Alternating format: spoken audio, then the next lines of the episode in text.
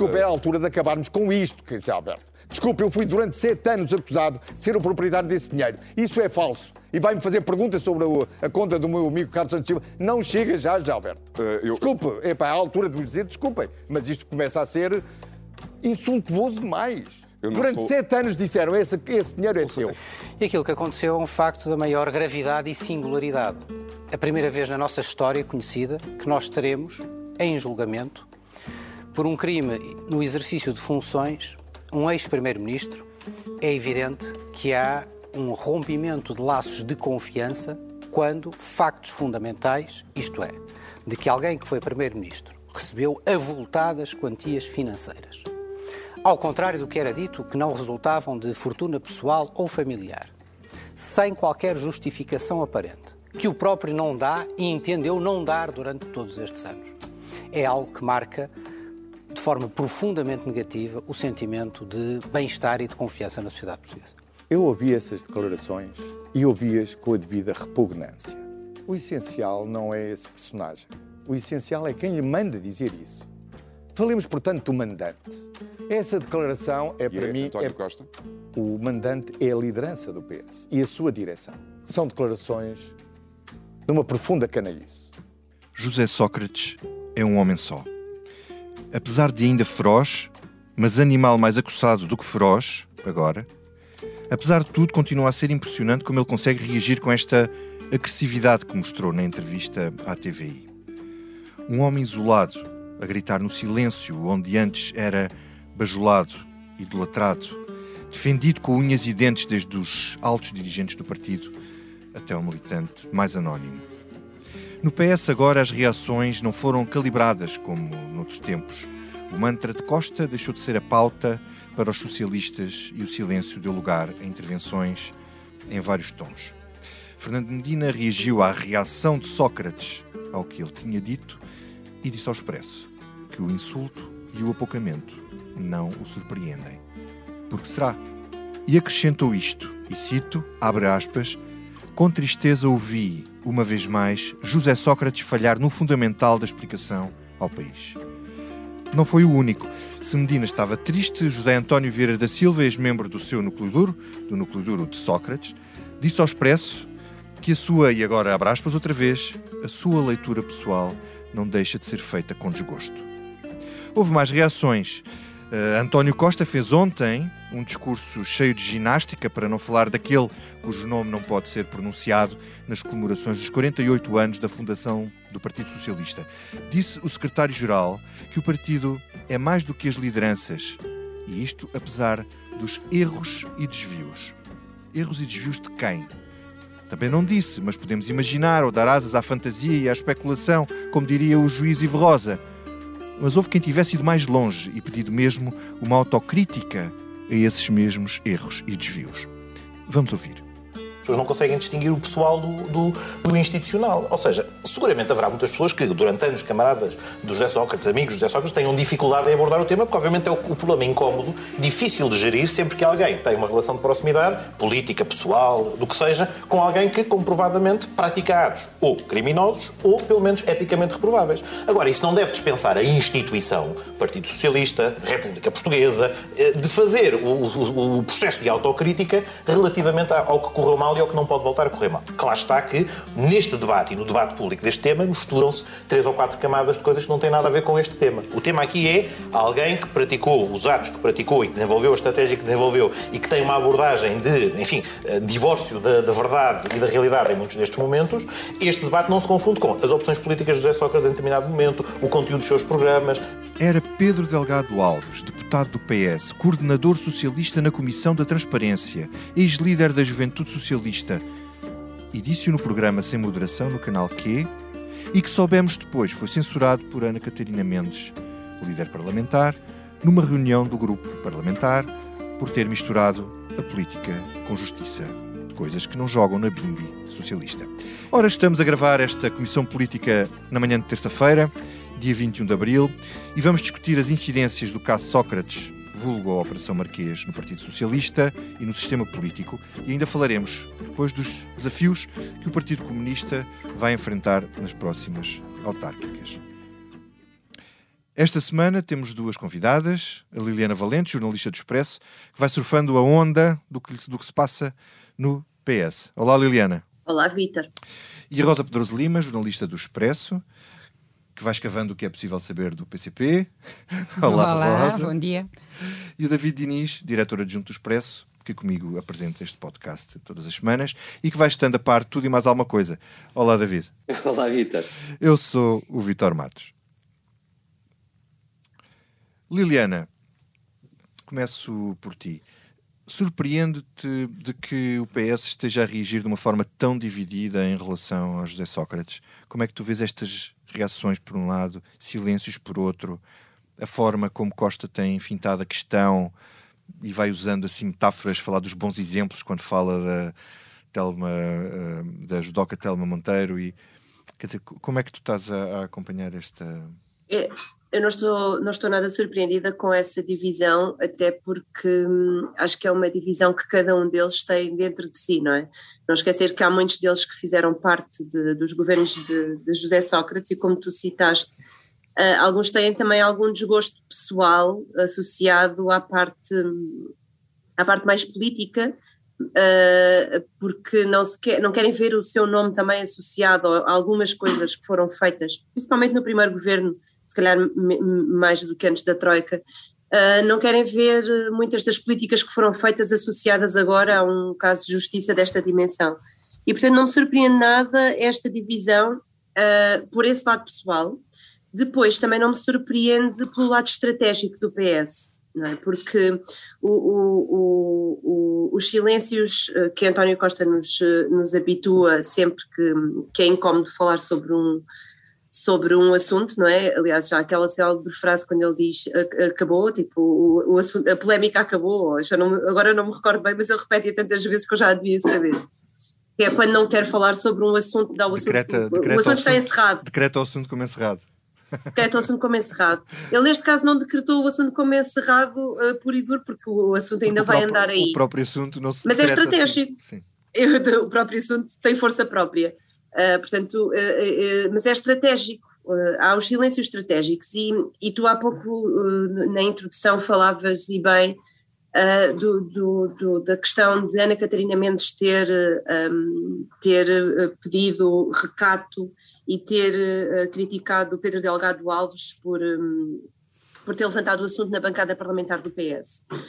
Uh, porque agora, porque, pelo menos aquilo que nós percebemos é que o silêncio começa a ficar fora de controlo de, dos dirigentes socialistas, porque há muitos que querem falar e acham que o próprio uh, partido se deve sentar no sofá uma fazer coisa, uma avaliação que as pessoas política. que preferem o recato e o silêncio têm medo do quê? Eu não falo em medo, mas que é que achas? Não sei, como é que tu vês isso? Porque é que achas? Este, não sei se haverá o medo, mas acho que há uma questão de estratégia de não querer ver envolvido o partido numa, numa disputa na praça pública sobre o tema. Uh, e há aqueles que acham que o partido tem de puxar a carroça desse, dessa discussão pública sobre o tema, que é o caso do Pedro Delgado Alves, que defende que deve haver, que o, que o partido se deve sentar no sofá para examinar aquilo que fez de bem e de mal, a escolha dos seus próprios uh, dirigentes e, uh, e líderes. Um, eu não sei se é medo a expressão, acho mesmo que não é. Acho é que não querem arrastar o PS para isso, mas o PS já lá está, portanto acho que não é um debate que possam, que possam fugir durante muito mais tempo. Ok, obrigado, Liliana. Rosa, uh, este despacho de pronúncia e depois a entrevista de José Sócrates, isto foi mesmo uma bala num sistema ou uma bala no PS?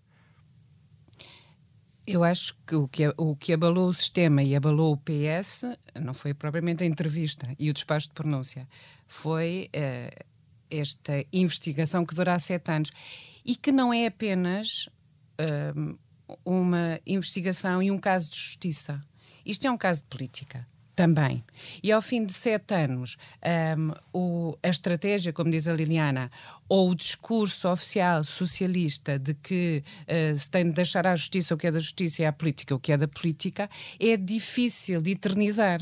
Eh, falta, falta a parte do à política o que é da política. Exatamente. É sobretudo porque, ao fim de sete anos de investigação, há um despacho de pronúncia que, mal ou bem, com defeitos ou com, com virtudes, um, acusou formalmente um ex-primeiro-ministro e, uh, uh, e um ex-dirigente político de seis crimes graves.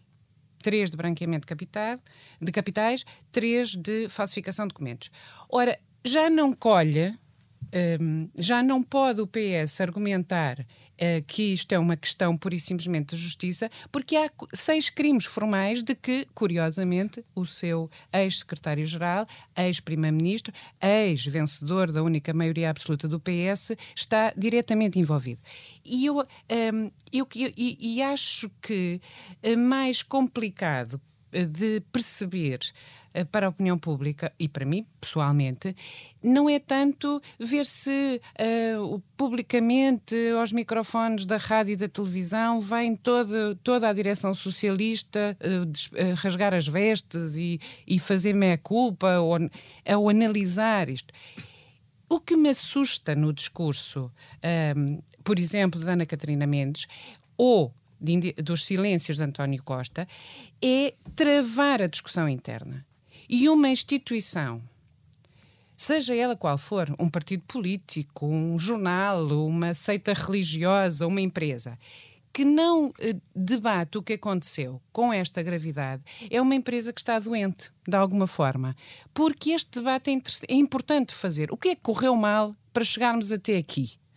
Uh, e mais do que encher de nova legislação, de discutir enriquecimento ilícito, acho que seria muito saudável para o PS, eh, abrir essa discussão interna, longe se calhar dos microfones, mas porque há uma vontade de perceber o que é que correu mal. E tem de perceber o que é que correu mal. Porque fingir será, que nada se não passou. Será desconfortável para tanta gente que uh, defendeu Sócrates. A vida não tem de ser confortável.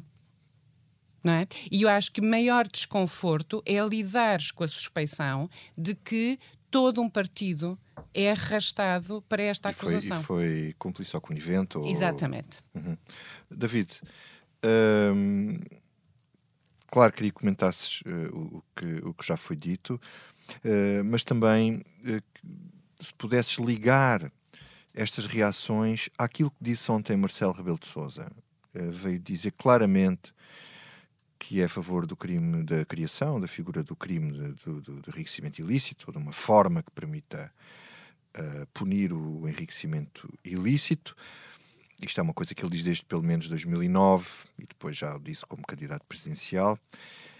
Isto não é uma maneira forte do próprio presidente reagir ao caso, como quem disse, já tivessem tratado disto como deve ser, não havia este problema todo com a prova e o José Sócrates já estava hum, resolvido, digamos assim.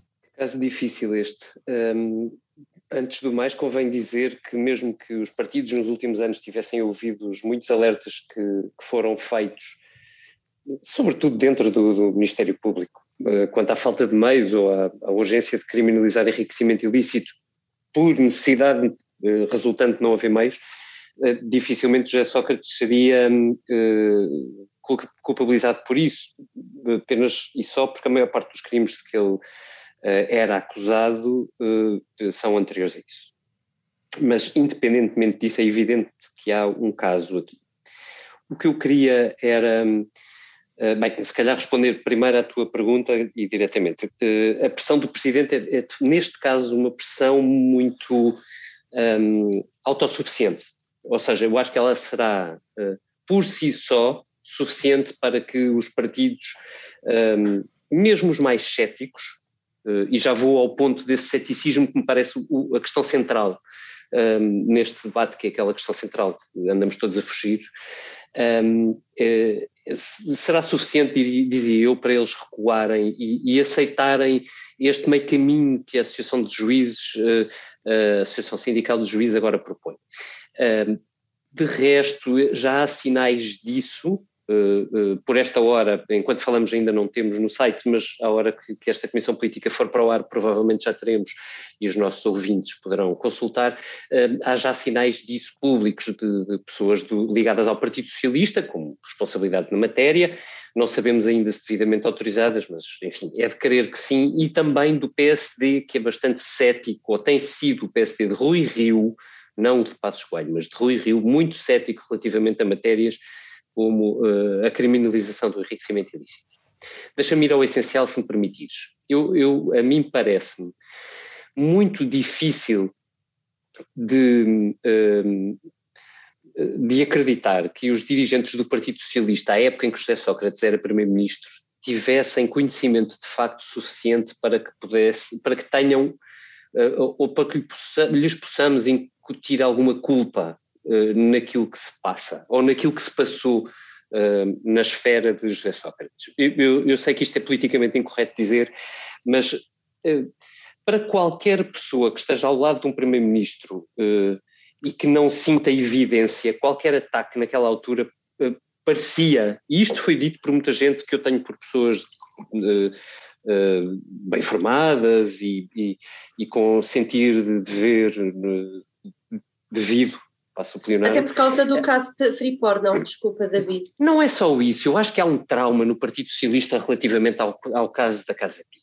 E esse é, esse é realmente o, o, o, o cerne daquilo que nós estamos a discutir hoje.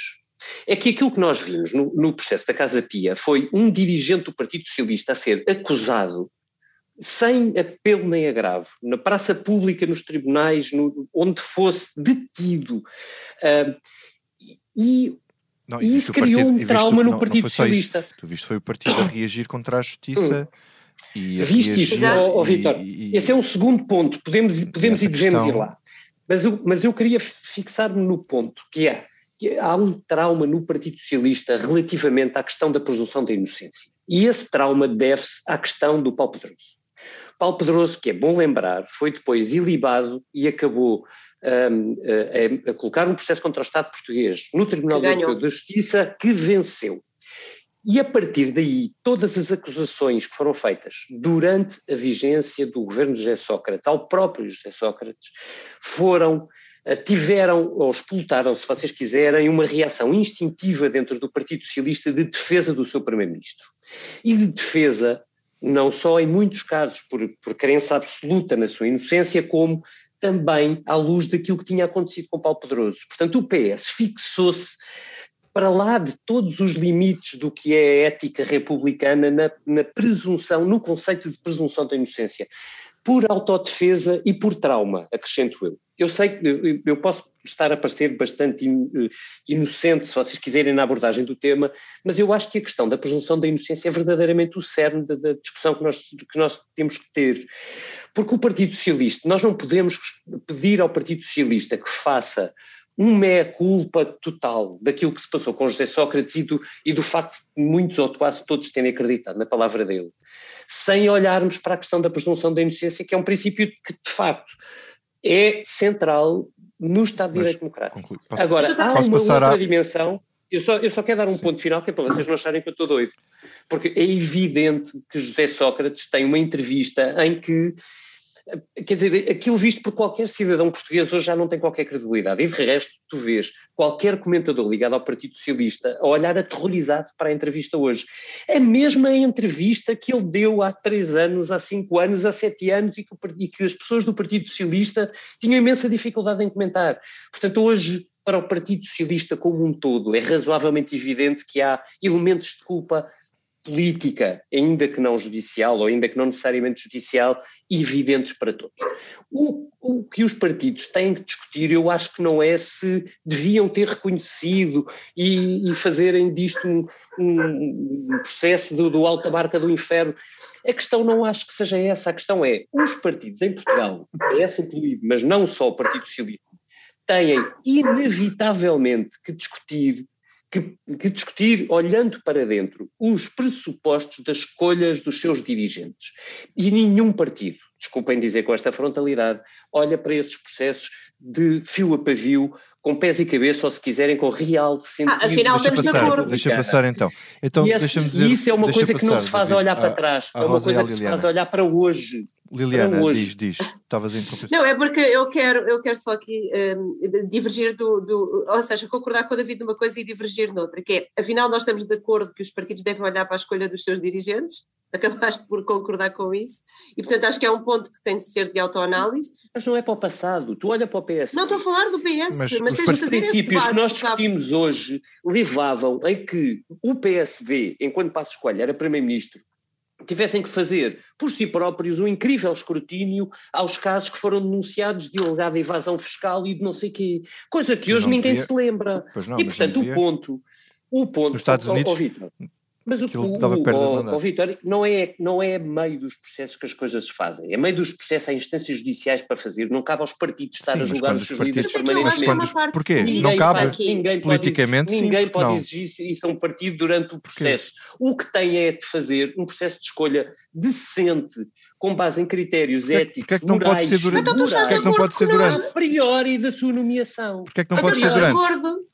Rosa, Não é- diz, não é- desculpa, a não Rosa está aqui à espera Eu não para, acho, para falar. eu, eu, assim, eu acho, percebo a tua argumentação, um, Diniz. É evidente que há um trauma Casa Pia, mas um, as acusações de pedofilia nada têm a ver com acusações de branqueamento, corrupção e falsificação de documentos. No cargo, no cargo de primeiro-ministro. No cargo, sim, contigo. ouve lá. E, portanto, e, e não é haver aqui uma exigência minha, tua, de, de, de um grupo de cidadãos que, que, que pede esclarecimentos ao PS. O que me assusta aqui é dentro do PS querer-se discutir este, este problema e o que é que levou o partido a isto e, e, e travar-se à partida essa discussão. Acho isso um mau sinal. E, e, acho um mau sinal com trauma de casa pia ou sem trauma de casa pia, uh, então vai tudo para o psiquiatra. A questão, para mim, fundamental, é como é que um partido se recusa a pensar-se a repensar. Como é, oh, oh, que recusa? Eu vejo o então, Fernando viste, Medina, vejo o Vieira da Silva, não, vejo vês, vês isso a fechar o assunto como se fosse um caso de justiça e nas televisões e arrumar. Como dizia a, a Liliana, é uma estratégia. Agora, quando dentro da própria bancada alguém parlamentar, alguém como o Pedro Delgado Alves diz vamos pensar nisto, a Ana Catarina fecha, fecha o assunto às sete chaves. Isso para mim é preocupante. Preocupante a falta de capacidade de diálogo interno. Eu não sei se. E, e, não vale a pena nós estarmos a pensar que legislação e grandes discussões sobre. sobre Uh, enriquecimento ilícito e reforço legislativo das, das questões da corrupção resolvem isso. Os partidos têm de ser exemplares, têm de não ter tabus. Eh, os partidos, as instituições. E têm de reforçar Quando... a própria. E têm de reforçar a própria transparência. eu, não, eu não chego dos às... próprios oh, interna, oh, Liliana, eu não interna. chego já a conclusões de, de, daquilo que é um debate que, pelos vistos, é necessário e que está a ser travado dentro, dentro do próprio PS. E eu acho isso preocupante. E acho preocupante do sinal que dá uh, para a opinião pública. E, e, e temo que, uh, com este tipo de silêncios, uh, tenha de dar razão ao José Sócrates, o que deve acontecer pela primeira vez na vida, e vocês podem registrar isto como facto histórico, que é de facto verdade que se calhar ainda Vitor, agora isto marca, começou. Marca no gravador o time. Ainda agora começou, é um aviso do animal feroz. é verdade. Mas só- Mas há uma coisa que os partidos, deixem-me fazer esta nota, que tem sido sempre recorrente. Quando acabou o cavaquismo, o PSD não fez a reflexão sobre o cavaquismo. Quando acabou o santanismo, barrosismo, santanismo, santanismo, o PSD não fez a catarse do santanismo. Quando acabou o socratismo, o PS, o socratismo fora a parte da corrupção e a bancarrota e aquela coisa toda, o PS não fez Pois, se a calhar- autocrítica. se calhar não está do- bem, não é? O PSD também não é o um PSD exemplo de não fez, Mas não fez a a sua falar de- autoanálise da parte da, da governação que fez durante a, a Troika, antes autoemulação. Portanto, o único partido que faz autocríticas eh, no sistema partidário CDS. português é o PCP e não pelas melhores razões. Não pelas melhores razões. Eu pensei que ias dizer o CDS, é porque nisso não, eles coitados. Não, já. O eh, PCP faz É autocrítica. eh, o- não não é- será o PCP que faz autocríticas, mas os militantes do PCP Ah, que têm que fazer pronto, é porque estavas a dar uma caixa, isto também era um momento Eh, histórico. Mas. hum, eh, mas, ó ó, David, deixa-me só perguntar se tu não achas que o partido, que é saudável para o PS, fazer uma análise do que foi os tempos de Sócrates, porque os sinais estavam todos lá.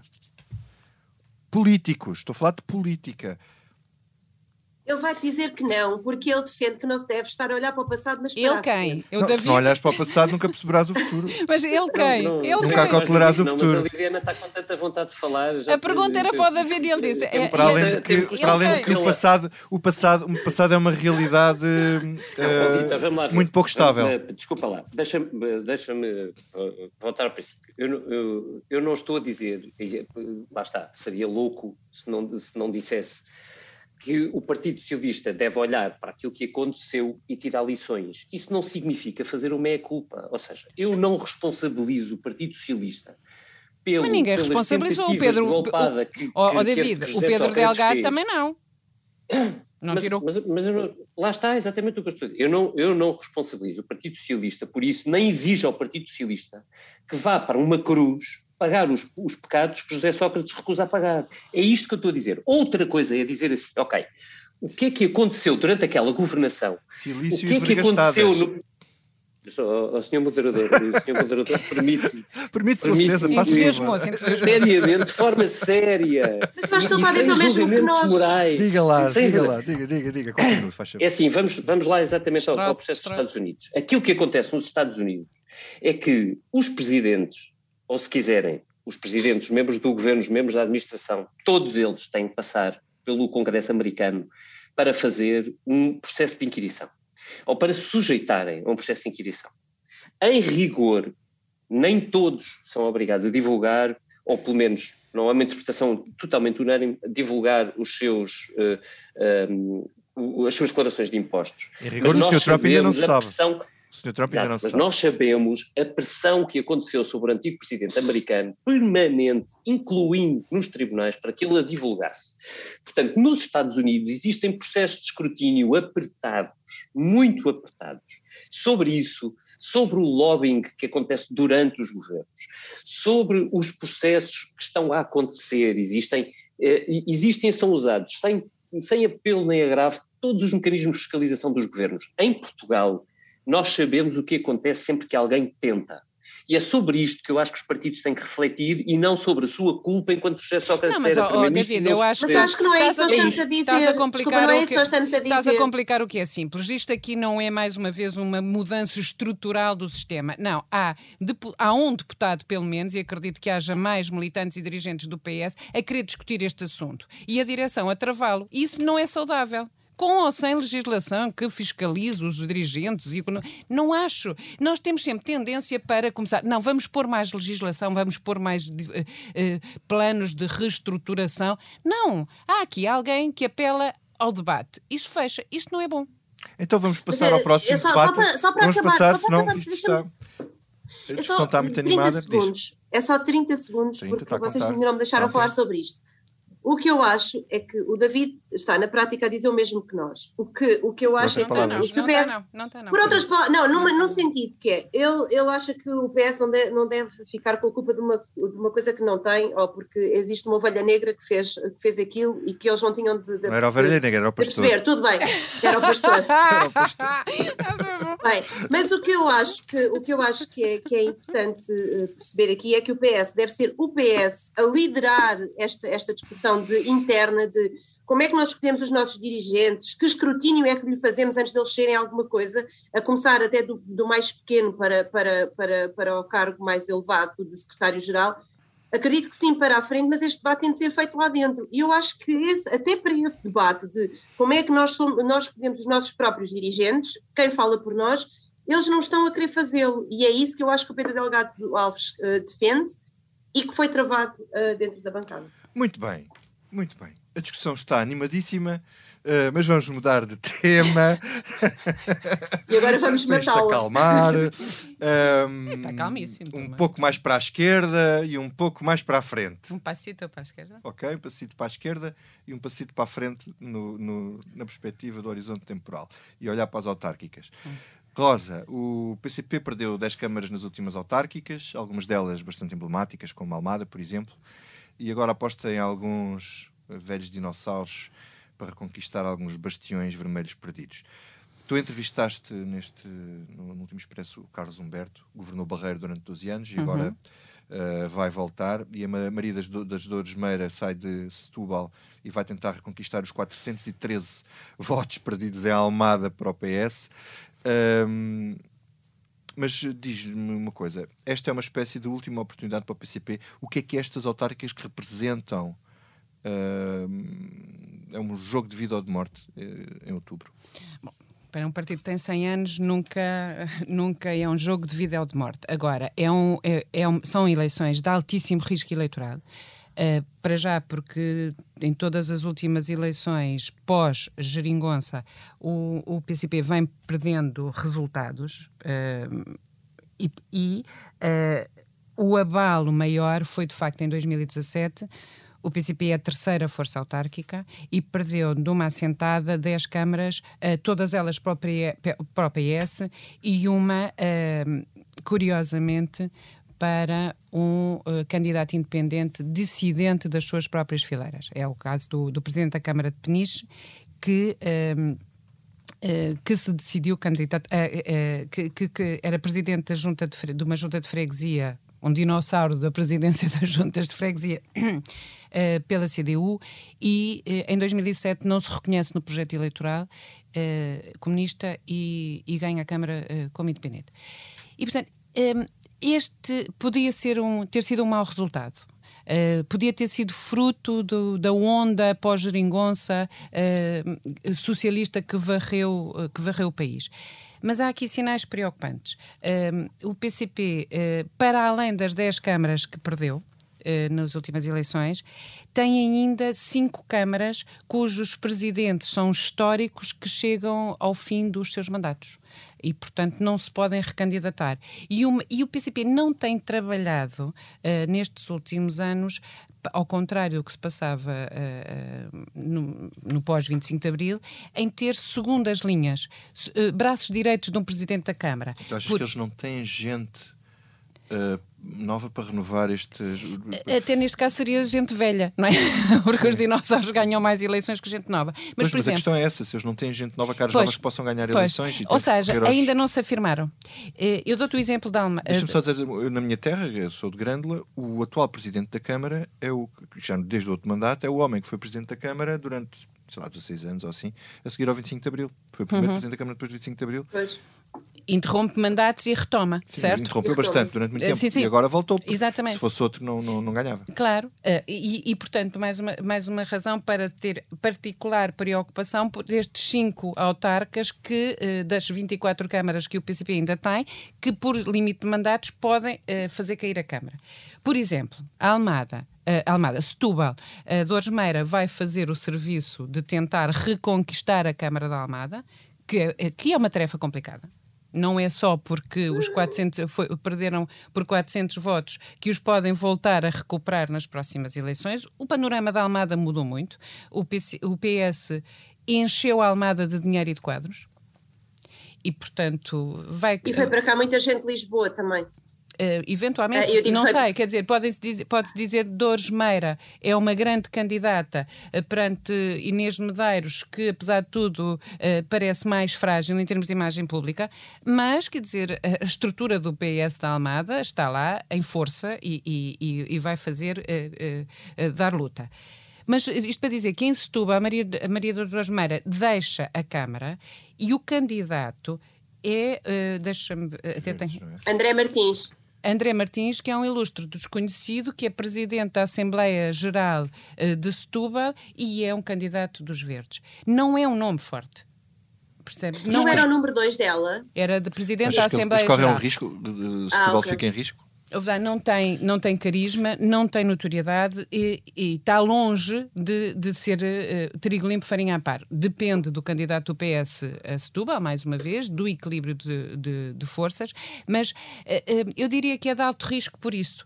mesmo os dinossauros que são recuperados, como Carlos Humberto, ok, volta ao Barreiro, onde foi muito feliz, mas quando terminou o mandato, a Câmara caiu para o lado do PS. Uhum. Diz uma coisa, tu notas uma, realmente uma nova linguagem no PCP como ele disse que havia? Ou isso Eu acho que aquilo, foi um, eu acho que aquilo foi um grito de alerta do, do, do, do Carlos Humberto, que é um disciplinadíssimo uh, dirigente comunista, uh, mas que diz duas coisas importantes, na minha opinião, que é o PCP tem de mudar a estratégia autárquica e o PCP tem de mudar a linguagem. Ele diz já mudou muito a linguagem desde o pós-25 de Abril, mas uh, caramba, quer dizer... Sim Claro. Se não o fizesse, estava, estava a falar uh, um pouco uh, medieval. Diana, uh, tu achas que as autárquicas e estas apostas do PS vão influenciar a relação, do, do, do, PCP, aliás, vão influenciar a relação com o PS, tendo em conta que isto vai cair tudo em cima da altura do Orçamento de Estado? Ou achas que são pistas paralelas que não se cruzam? Nós já falámos disso, disso há quatro anos, em que também tínhamos essa, essa questão e até de algum modo achámos que António Costa não ia, um, não ia de algum modo disputar muito, ou pelo menos ele não queria, mas os dirigentes locais queriam muito, uh, para não ferir as suscetibilidades e não ferir aqui a relação com o PCP. Um, eu acho que uh, é um jogo de forças bastante interessante, sobretudo porque uh, se a nível nacional um, a coisa.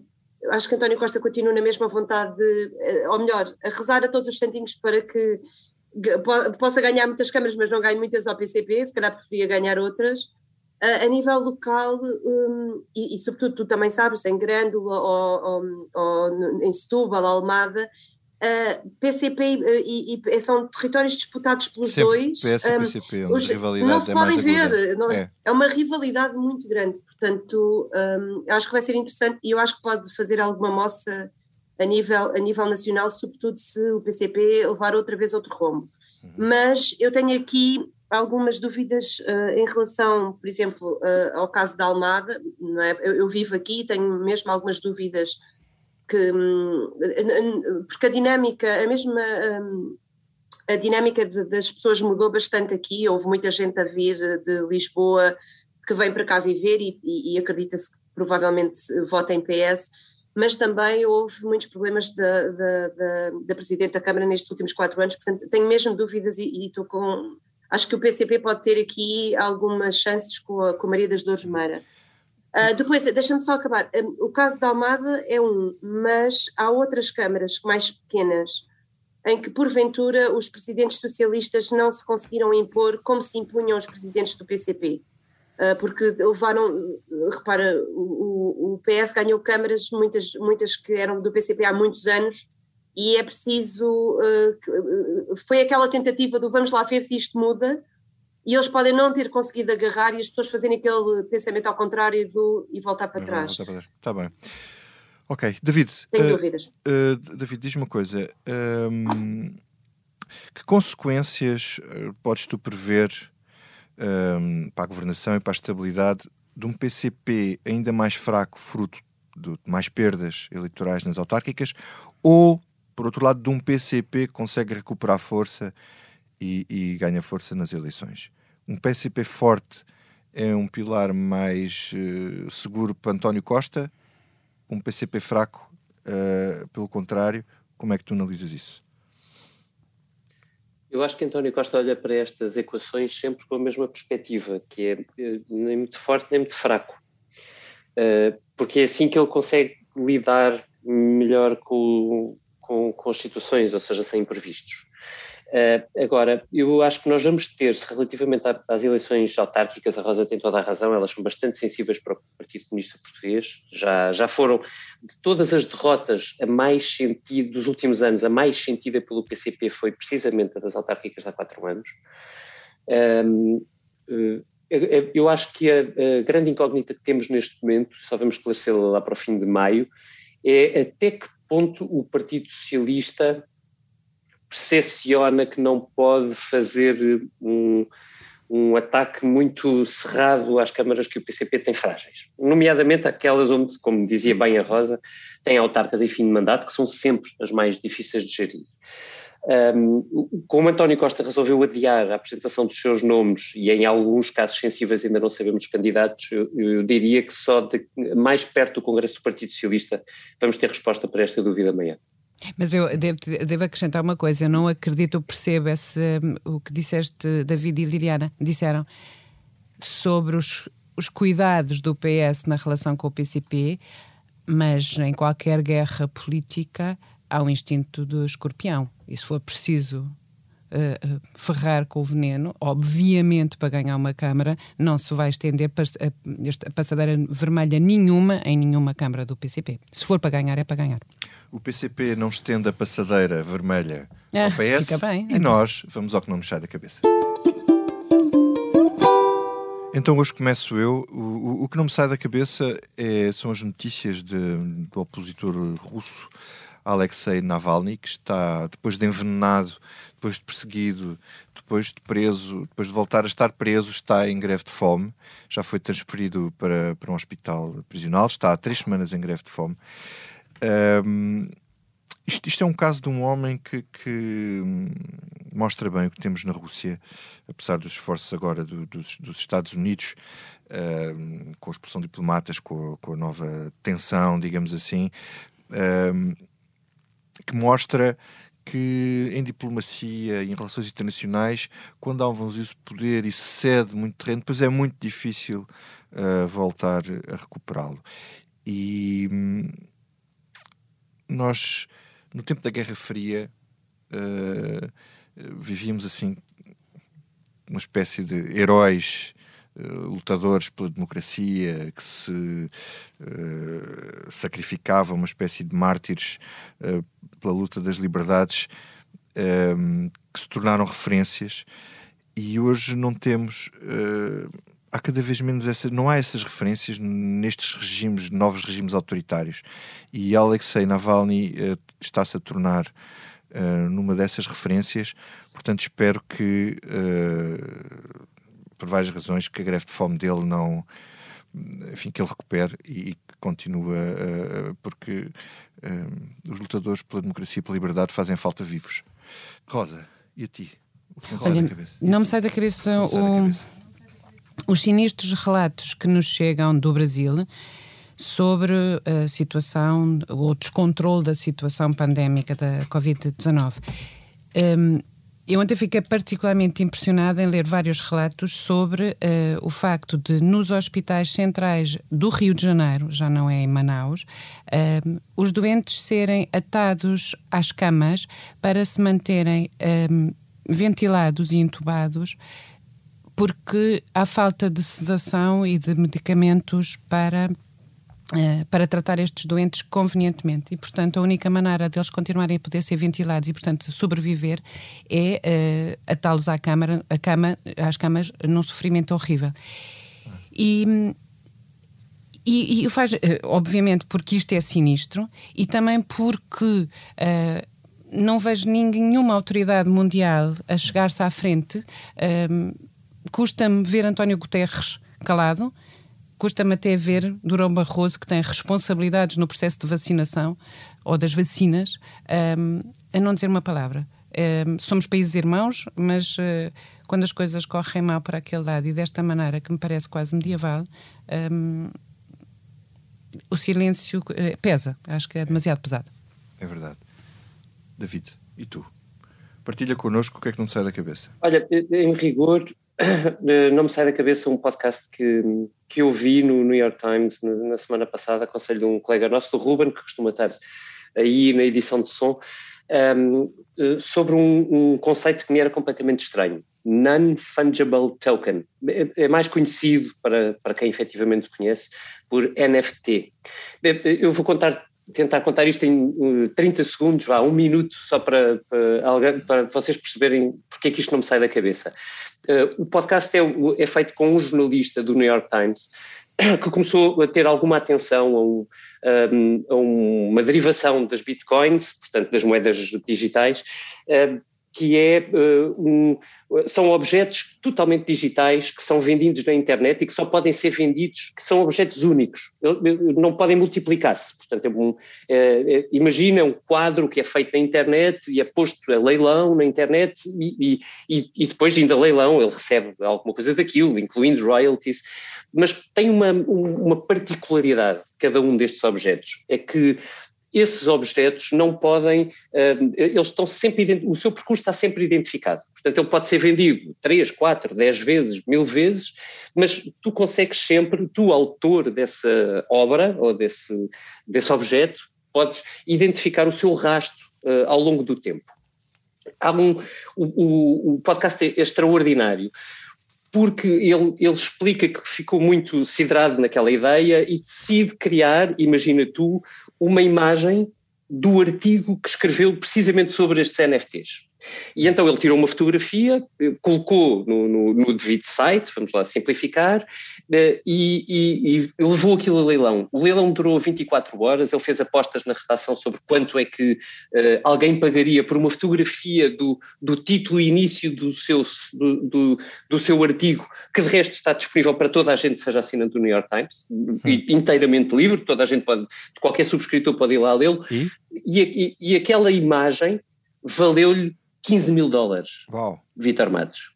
15 mil oh, dólares. Estás-me a dar ideias. E ele depois explica Exato. como é que de repente isto se transformou num negócio incrível que não é só um negócio Uh, sim, ele ri-se ele ri com, a, com, com a moderadora do podcast sobre aquilo, ela, ela diz-lhe que, que aquilo é o preço de uma casa muito boa em Nova Iorque e, e, que jamais ela, por, por muito mês. que goste dele, acha que aquilo valha.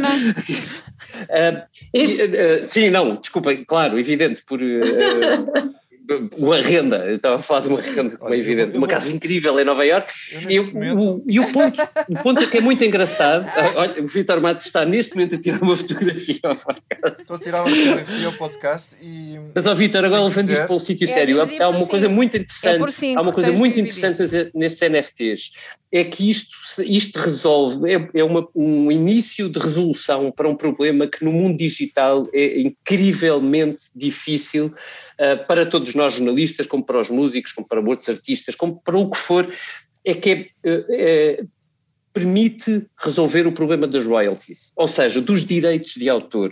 Isto na internet não é uma brincadeira, é, é um crime que é massivo, todo, toda a gente. É incrível haver alguém que paga 15 mil euros por uma coisa dessas, mas depois não quer pagar, eh, pagar um euro, um euro por, por uma música é. ou por um jornal. Há uma solução, há uma solução muito engraçada para, o, para a pergunta que fecha o podcast, que é a que propósito é que alguém pagou 15 mil dólares, ao caso, pelo, pela fotografia do teu artigo, uh, e ele explica bem, ele explica bem, este foi o primeiro NFT do New York Times, Okay. Uh, há, há, sempre colecionadores que podem querer ficar com isto. Olha, nós já estamos aqui a fotografar, estamos aqui a fotografar o, o, o podcast. O primeiro NFT quem, dos Quem quiser começar a fazer propostas pode mandar para os nossos mails, estão disponíveis no site do jornal. e pronto, e depois falamos. Liliana, o que é que não sai da cabeça? Ah, afinal, isto também era divertido. Eu achava que ele ia dizer uma coisa super chata e como ser divertida. Mas eu, tipo, já que estamos aqui nos mercados e de pessoas que gostam de gastar dinheiro em coisas estranhas, um, o meu caso, o que, o que, não me sai da cabeça é o Cláudio André. Explica-nos quem é Cláudio André. André.